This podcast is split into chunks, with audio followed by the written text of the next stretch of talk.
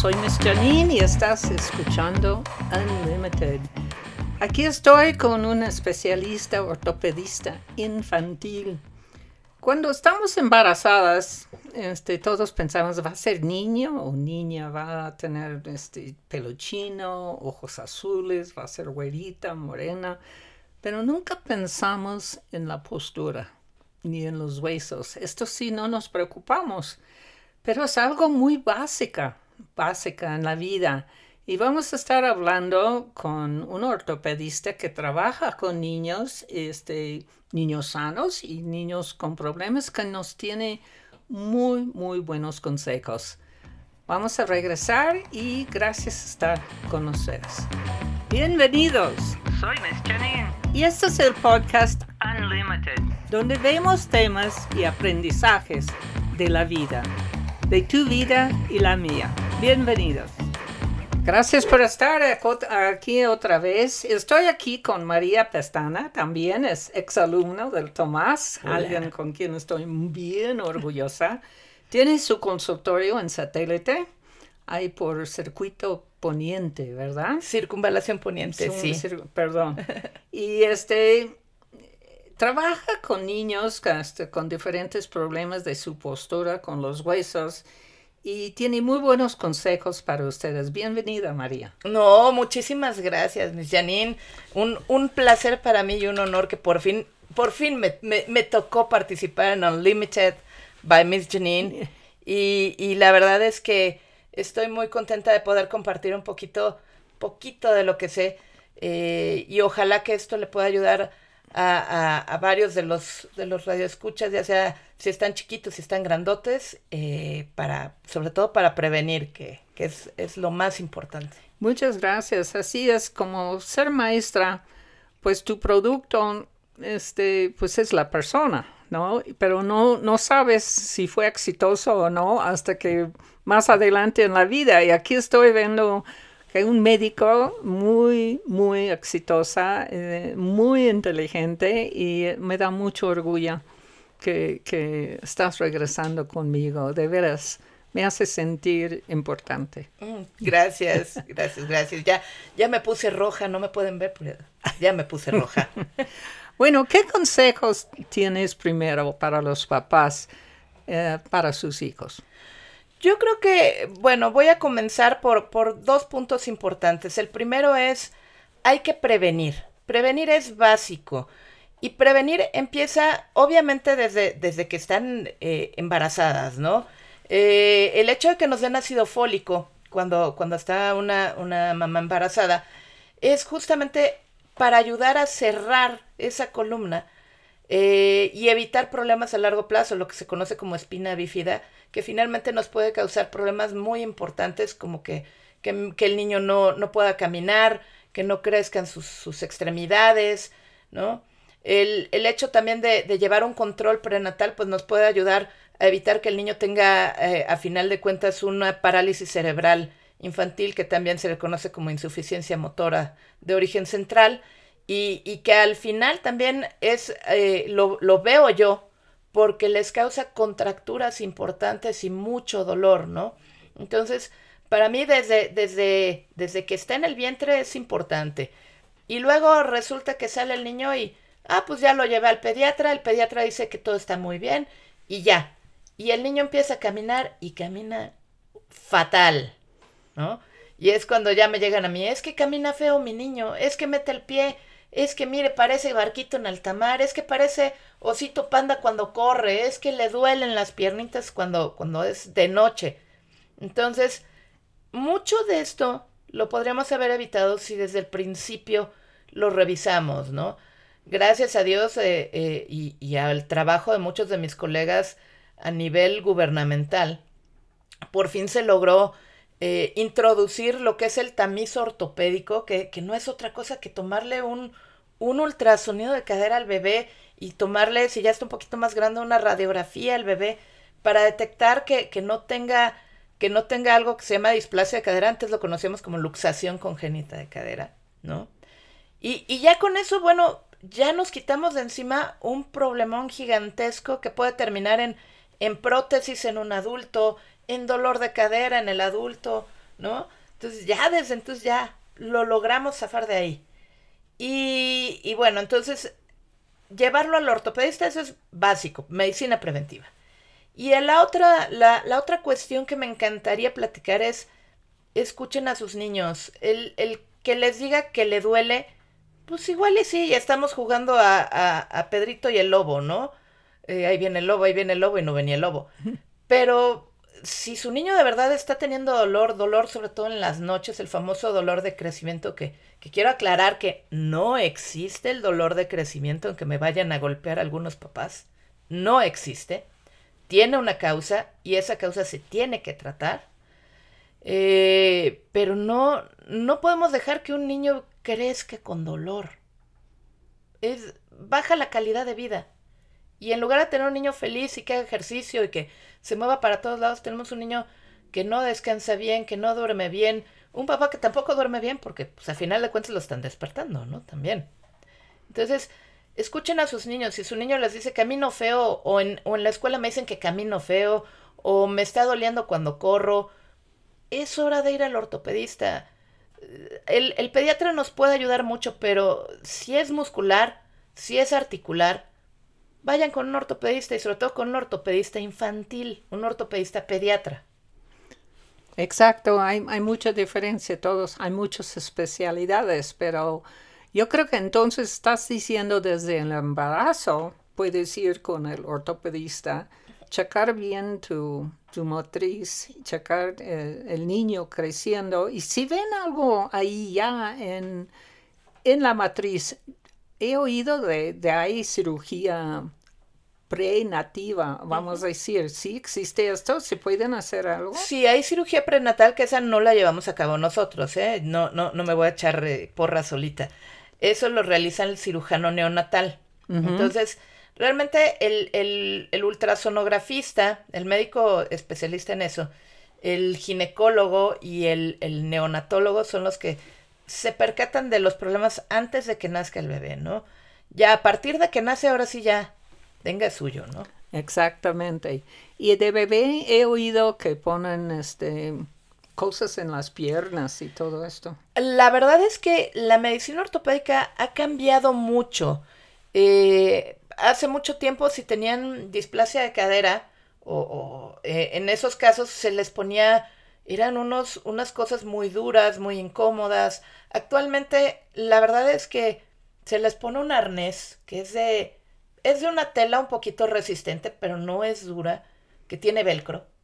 Y los ponemos en una posición que parece que estuvieran montando a caballo. Eso es lo bonito, parece que están montando a caballo. Es incómodo, quiero aclarar, por eso van a tener al niño llorando los primeros meses.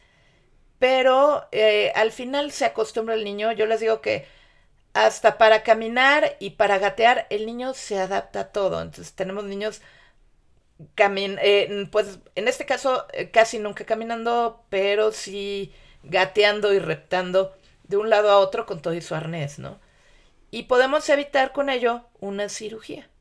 Entonces sí, ese eh, se ha buscado que sea lo más cómodo, lo más fácil, lo que platicábamos hace rato allá afuera, que, que ya no usamos los zapatos ortopédicos, ¿no? Yo les digo que los zapatos ortopédicos ya nada más sirven para matar cucarachas. Dios mío. Mi marido le decían de chico el pingüino porque caminaba con los pies abiertos, ¿no? Claro. Y yo creo que debía de haber algo que él podía haber mejorado en su postura en aquel tiempo. Curiosamente, la mayor parte de todos estos problemas lo podemos arreglar nada más enseñándole al niño a caminar de nuevo, enseñándole al niño cómo sentarse en, o cómo no sentarse. ¿no? El, el niño le encanta eh, por naturaleza sentarse sobre sus rodillas cuando está en el piso. Y eh, eso hace que el niño mantenga una posición, se conoce como torsión tibial porque así nacen. Eh, y mantienen el piecito con la punta para adentro, ¿no? Entonces dicen, es que mi niño mete el pie cuando camina y se tropieza. Sí, el cuerpo es tan inteligente que le dice, tienes que rotar tu hueso tibia, tienes que rotar hacia afuera, pero resulta que dejamos que el niño se siga sentando hincado. Entonces, por más que el cuerpo trate y trate y trate, pues no termina de rotar. Y si llegamos a los cinco años, ya no hay forma de corregirlo de una forma natural. Entonces, eh, sí, si me llegan a los siete años, es así como de, y acostúmbrese a que va a tener pie para adentro. Exacto. ¿no? Es importante enseñar a tus hijos sentar bien en la silla. Sí. En la mesa, en la escuela.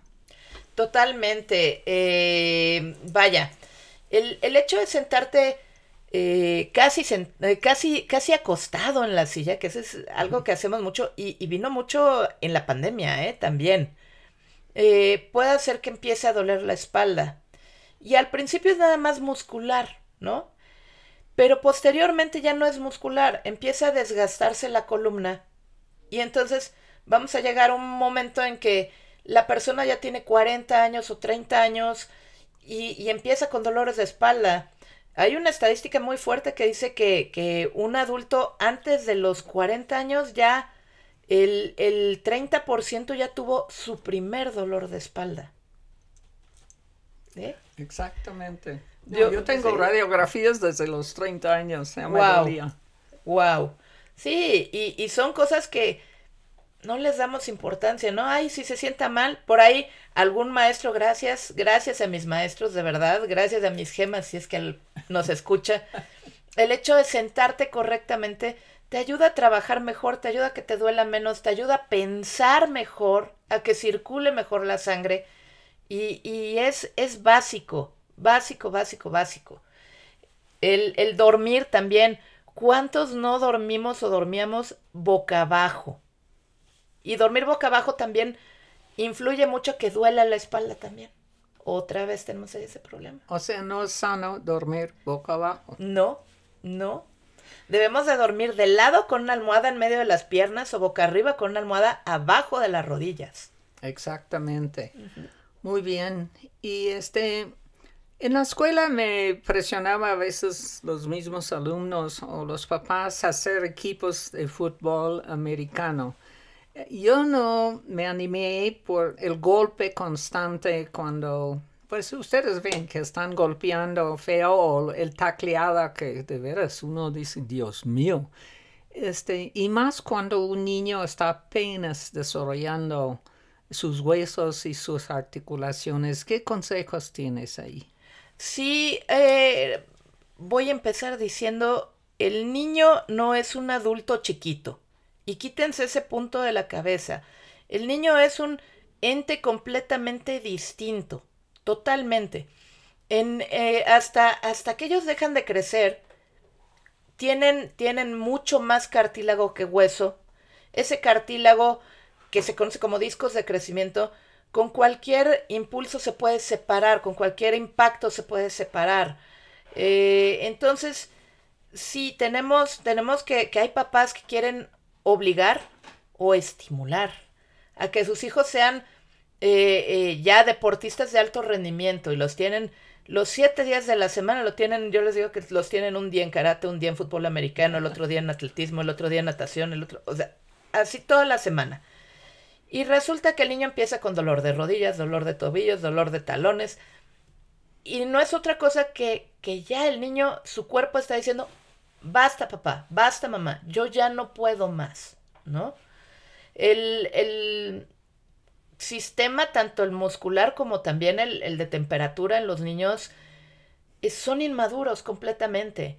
Entonces, bueno, por ejemplo, un niño, un niño no detecta correctamente la temperatura y lo sacamos a una carrera a las 6 de la mañana y hace un frío brutal, o lo llevamos a la carrera del triatlón en, en Sonora, ¿no? Y, curiosamente al niño le da un golpe de calor cuando ya pudimos haberlo prevenido. ¿Por qué? Porque al final de cuentas su temperatura no se regula como la nuestra, no sudan igual. En el caso de, de, del deporte de alto impacto que platicabas ahorita, pues igual, generalmente el, la cabecita del, del, fémur, que es el, el huesote largo, largo que tenemos en el muslo, y que se articula justamente con la pelvis, lo que llamamos cadera, con un impacto en esta magnitud, y sobre todo en niños, en niños con sobrepeso o niños obesos que, que además dicho sea de paso son a los que más meten al fútbol, puede llegar a separarse, puede llegar a desprenderse y eso terminar en una cirugía. Entonces después resulta que, ¿por qué le duele la cadera al niño? Pues porque ya no está en su lugar y hay que operarlos y hay que operarlos después para quitarles el tornillo y a ver cómo queda y a ver si no se desgasta. Entonces, no está mal hacer ejercicio. De hecho, yo, yo fomento mucho que a los niños los pongan a hacer ejercicio, pero, y desde chiquitos. Pero el ejercicio debe ser en plan de juego, ¿no? Eh, antes se solía mucho que haga puntas y talones para que haga su arco. A ver, oblígalos. Yo les digo, a ver, oblígalos. Digo, ya no puedo ser la chancla vengadora, ¿no? Entonces, ¿cómo los vas a obligar? Mejor ponte a jugar con ellos. Vamos a jugar. Simón dice, Simón dice, nos paramos en un pie o vamos a jugar carreritas, ¿no? Y el niño va a gustar de eso. Pero si lo obligamos, no se puede. Y si abusamos, tampoco funciona. En México no estamos con una legislación correcta. En Estados Unidos, eh, si, si, se pasa el, el, el coach en, en béisbol, en cuántos picheos puede hacer su, su, su muchacho, lo pueden multar. Aquí, eh, si los hace uno, si hace mil, no importa, ¿no? Juego tras juego. Exacto. Y después tenemos un niño que ya no va a llegar a ser un adulto que, que pueda jugar porque ya se lesionó el manguito de los rotadores. Exactamente. ¿Cuáles son los problemas más comunes que has encontrado en, en, los niños que te llegan? En cuestión, vaya, yo lo dividiría aquí en cuestión ortopédica, obviamente el pie plano, ¿no? El talón valgo que pisan o, o el, la torsión, que es, si recuerdan el chavo del 8, si se acuerdan de Kiko, que metía los pies, esa es una torsión. Ya obviamente ya son cosas muy fuertes pero es eso, ¿no? Esa es la torsión. Eh, y antes les ponían twisters, ya no, ya, ya descubrimos que con que se sienten correctamente ya no lo necesitan. El pie plano o el pie, el pie cabo, sea, la falta de arco o el exceso de arco, que también es un problema mentalmente más de los papás, curiosamente, ¿no? Es que no va a poder, pueden hacer lo que quieran, pero es lo que más me llega. En cuestión traumática, lo que más me llega son dolores de espalda justamente en adolescentes y el famoso dolor de crecimiento que les comentaba yo, que tiene dos orígenes eh, básicos. Uno es, son niños que sudan mucho y que están todo el día con los mismos calcetines y todo el día con los mismos pantalones. Eh, ese es el principal problema. O actualmente la falta de vitamina D. También está hay, hay un estudio que, que, habla de que el, el 50% de los niños con dolor de crecimiento se asocian a una vitamina D baja.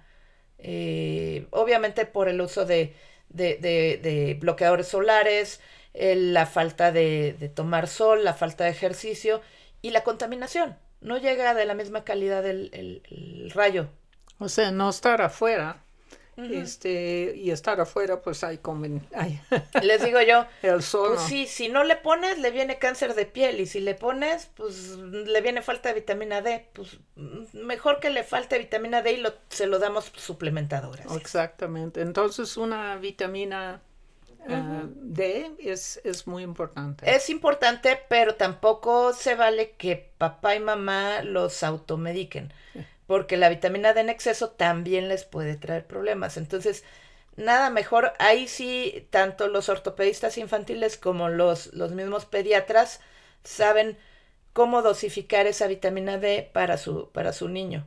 Muy bien. Si un papá o mamá te quiere este, hablar, ¿los puedo dar tu teléfono? Yo con todo gusto, si tienen cualquier duda, si no están cerca de satélite, digo, yo sé que muchos de mis compañeros se fueron a Querétaro, se fueron a Estados Unidos, se fueron a Canadá. Si quieren, mi teléfono que, que, que lo tiene Miss Janine también tiene WhatsApp y con todo gusto me pueden escribir eh, y, y, y, si se los puedo solucionar, pues lo vamos a solucionar en ese momento.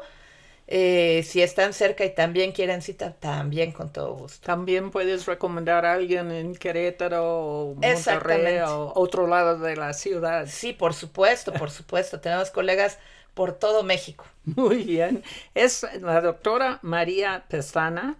Es 55 18 67 1771.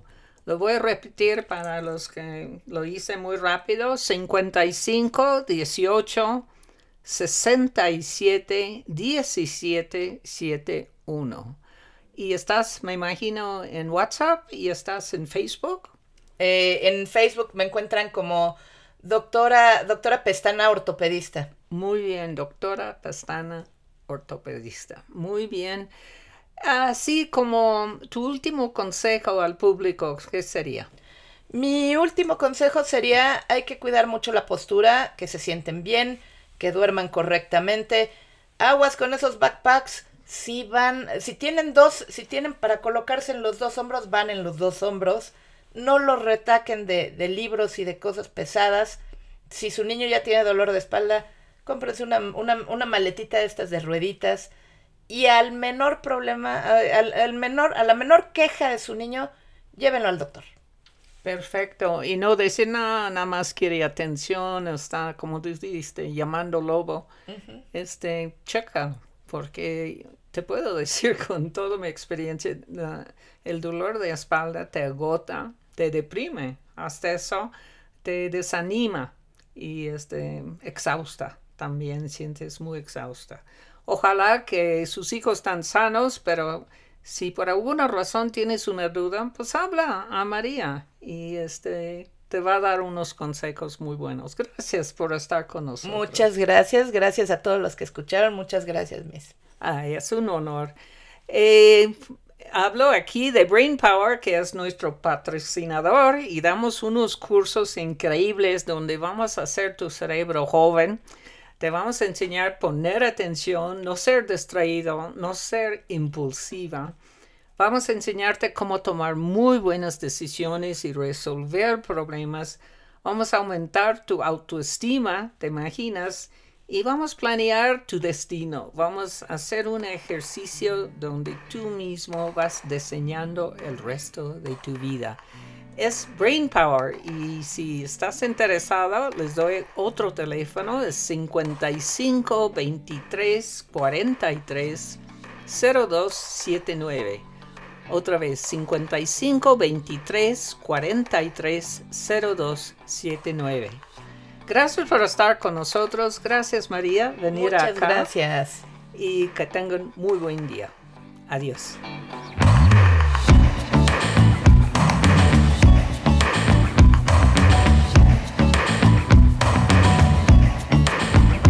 Esto fue un podcast original de Brain Power.